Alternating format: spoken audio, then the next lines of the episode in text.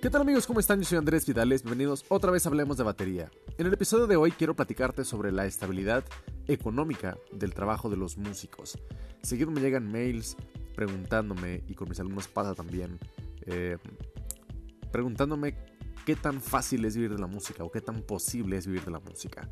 Y la respuesta pues es que sí es posible, no siempre es fácil, pero tampoco es lo más difícil del mundo. Llevo la mitad de mi vida tocando y la mitad de ese tiempo dedicándome de lleno a la música, así es que pues he llegado a ciertas conclusiones que te voy a compartir en este episodio. Bienvenido al episodio 13 del podcast de Hablemos de Batería. Eh, el día de hoy voy a platicar sobre mi experiencia y experiencias de las cuales he sido testigo hablando de la, la cuestión económica de la música. Para empezar, hay un mito bien grande que dice que no se puede ver la música, que es solo un hobby y que hay eh, otros trabajos que deberías hacer siempre que quieras dedicarte a la música, ¿no?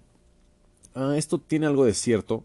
No, no todo mundo puede vivir de la música por su situación geográfica, por el apoyo de sus papás, por su educación, por su religión, etc. Hay, muchas cosas que, podrían impedirlo dentro de, de una persona en particular. Pero en general es algo que se puede hacer. Uno puede vivir de la música sin necesidad de ser famoso, viviendo no necesariamente en la capital del país o en un ambiente que esté lleno y que esté rodeado de una eh, escena musical creciente. Para esto, pues también existen diferentes maneras de trabajar en la música. Si lo que te interesa es andar de gira con artistas y quieres vivir de, de ese ingreso, en definitiva, lo más fácil sería que fueras a una ciudad grande donde sepas que están los músicos que tocan con esa gente, los directores musicales y pues la gente en general que va a darte trabajo dentro de ese círculo social o de ese círculo de trabajo. Si les interesa dar clases, eh, en todos lados hay gente que quiere aprender. Además de que ahora con las nuevas tecnologías y con las videollamadas y Skype y todo eso, puedes dar clases desde cualquier rincón del mundo hasta a cualquier otro rincón del mundo. Si suponemos que vives en Oaxaca, en México, puedes darle clase a alguien en Cali, Colombia, a través de Internet sin ningún problema. Para esto, tendrás que primero crear una cierta audiencia y hacer que esta persona en Colombia te conozca. Pero todo eso puede hacerlo a través de redes.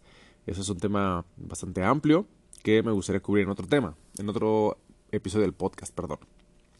Pero bueno, continuando con los trabajos de un músico. Si lo que te interesa o no tienes problema tocando en bares o restaurantes o en grupos versátiles, que son los que van a bodas y eso, eso también podrías hacerlo casi en cualquier lugar. Es como lo más común, es el ingreso más fácil de conseguir en teoría.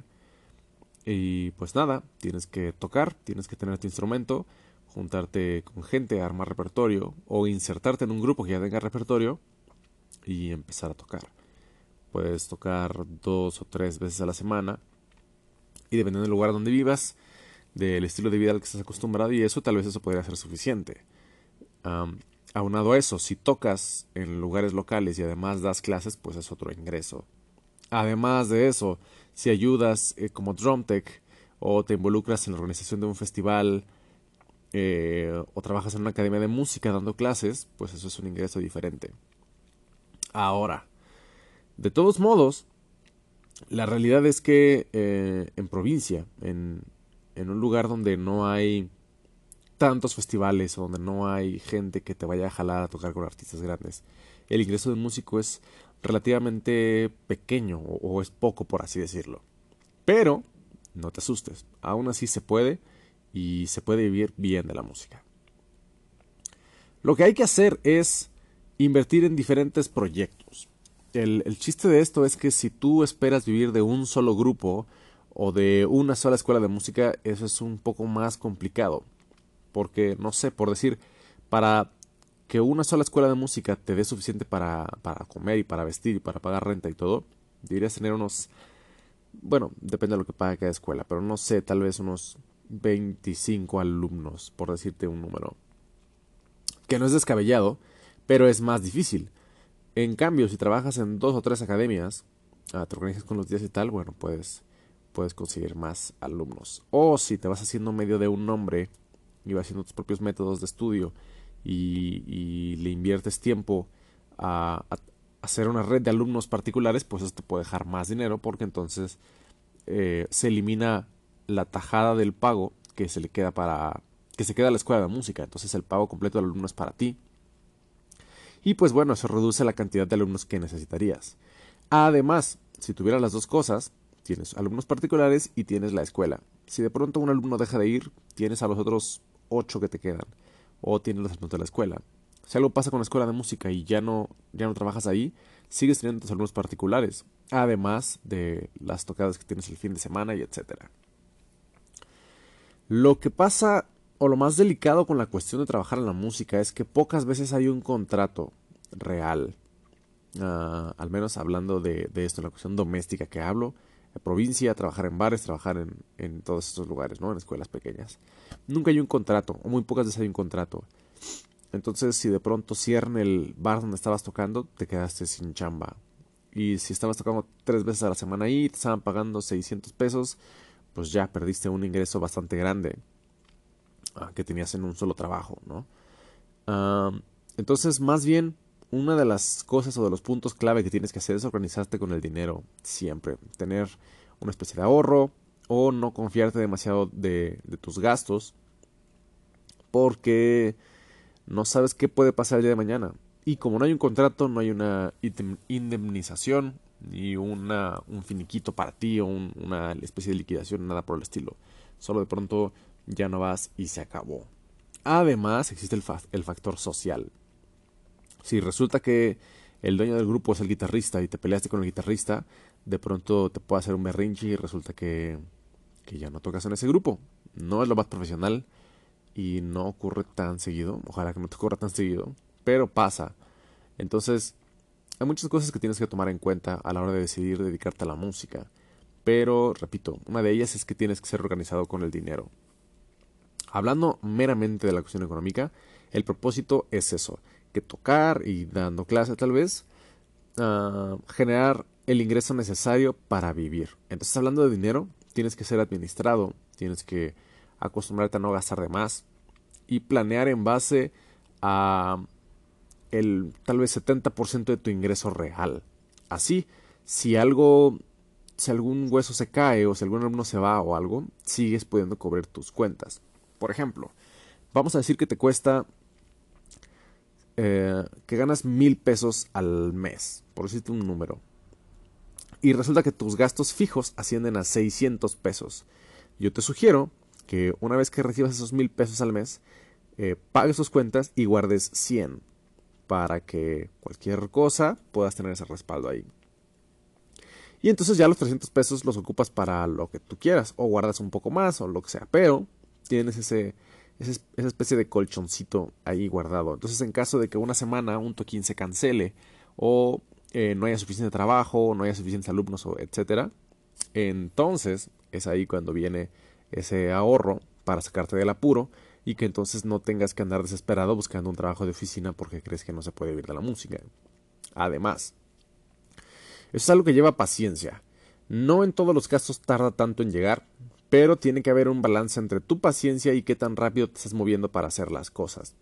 Si eres una persona que tiene muchos contactos o le gusta hacerse de contactos, que eres una persona sociable, que sabes que eres puntual, que sabes que estudias el material para las canciones, que sabes que haces lo que tienes que hacer, entonces, definitivamente puedes estar algo confiado, no en gastar mucho o, no preocuparte, sino en que no vas a batallar. Hay que salir a hacer las cosas, relacionarte con más músicos, eh, platicar con toda la gente que puedas y siempre ponerte a la orden de, de, la gente con la que te interesa trabajar. Eso es bastante importante.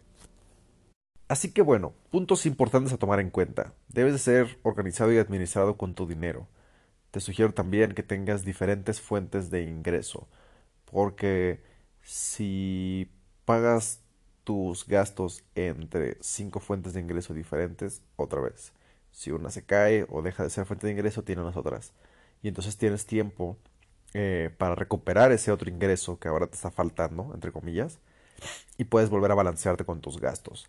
Es importante tener una buena actitud siempre. Eso es súper, súper, súper importante. como te decía, pocas veces hay contratos dentro de un grupo o dentro de eh, un trabajo en un bar o etcétera. Entonces, hacer las cosas bien es algo que no te va a asegurar, porque a fin de cuentas no está siempre todo en tus manos, como lo platiqué en el episodio anterior, pero va a ayudarte a, conservar un trabajo por más tiempo y a tener más trabajo. Hacer las cosas bien, llegar a tiempo y siempre tratar de, sacar lo mejor que tienes, que la gente vea que eres agradable, que eres amable, que eres acomedido, que ayudas a, a acomodar el equipo, aunque no sea tuyo, que ayudas a conectar las bocinas, que ayudas a todo eso. Mantén tu instrumento limpio, eh, planea tus clases con tus alumnos y trata de agregarles eh, un valor especial. Trata de poner ejercicios específicamente para cada alumno. Además de los libros que se pueden utilizar de respaldo, que aprovecho para hacer el anuncio que el próximo lunes, primero de octubre, si todo sale bien, sale a la venta mi primer libro, que se llama 80 ejercicios diarios de velocidad y control en el pad. Por ahí voy a estar compartiendo el link en la página de Lemos Batería. Termina comercial, promocional. Y ya. Entonces, bueno, tratar eso, de agregarle eh, algún valor especial a cada alumno para que se sienta cómodo, obviamente aprenda.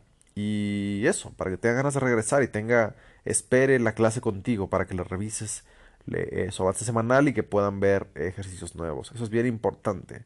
Además, el hecho de que tus ejercicios, perdón, tus alumnos mejoren y vayan creciendo es una tarjeta de presentación positiva para ti, porque entonces eh, si tiene algún alumno que también toca, le va a preguntar porque ahora toca mejor o toca más rápido o tiene mayor lenguaje y entonces le va a decir que estudió contigo tal vez ahí tienes un alumno nuevo.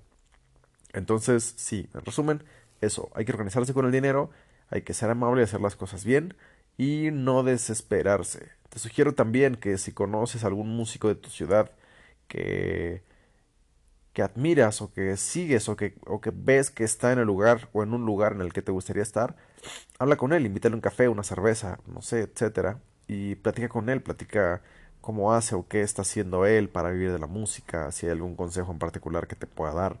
Y entonces tal vez eso puede servirte porque es algo específico que funciona o que ya viste que funciona en la ciudad en particular en la que tú vives o en la región o dentro del mismo círculo de músicos con los que tú te mueves. Entonces eso también es importante. busca hablar con gente que ya está haciendo lo que tú quieres hacer. Eh, obviamente yo estoy a tus órdenes. Mándame un mail a handresvidales.gmail.com o un inbox a la página de Hablemos de Batería. O si te quieres poner muy, muy fancy, visitas la página de hablemosdebatería.com, lees un par de entradas de mi blog y en la página de contacto me mandas un mail y cualquier cosa en la que yo te pueda ayudar, pues estoy ahí al pendiente. Quiero remarcar que hay que ser pacientes. Tal vez no te va a llevar una semana, tal vez no te va a llevar un mes, tal vez te va a llevar seis. Entonces, mientras tanto, si tienes otro trabajo, sobre todo si, si tienes responsabilidades ya de pagar cosas, te sugiero que mantengas tu trabajo de medio tiempo o trabajo de día y poco a poco vayas involucrándote, eh, tomando en cuenta, o más bien no tomando en cuenta ese dinero de trabajo de día.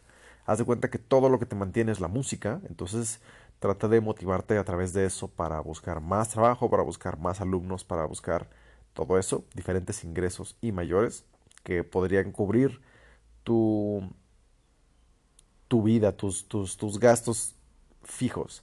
Y entonces cuando llegues a ese punto y puedas sentirte con la libertad de eh, renunciar a tu trabajo de día, obviamente ya no vas a tener el ingreso del trabajo de día, pero vas a tener cubiertos tus gastos. Además que vas a tener mucho, mucho tiempo libre que te va a ayudar también para ser creativo, para empezar a escribir un blog, para hacer videos, para dar más clases, para empezar proyectos nuevos, porque ahora tienes tiempo, más tiempo de ensayar, etcétera. Entonces, a fin de cuentas, siempre hay un beneficio que puedes sacar de eso. Te repito, por favor, sé paciente sí se puede, vas a llegar. Solo necesitas hacer un plan y tener una estrategia, ser muy paciente y ya que estés haciendo las cosas de manera correcta y funcional, solo tienes que seguir trabajando hasta que llegue.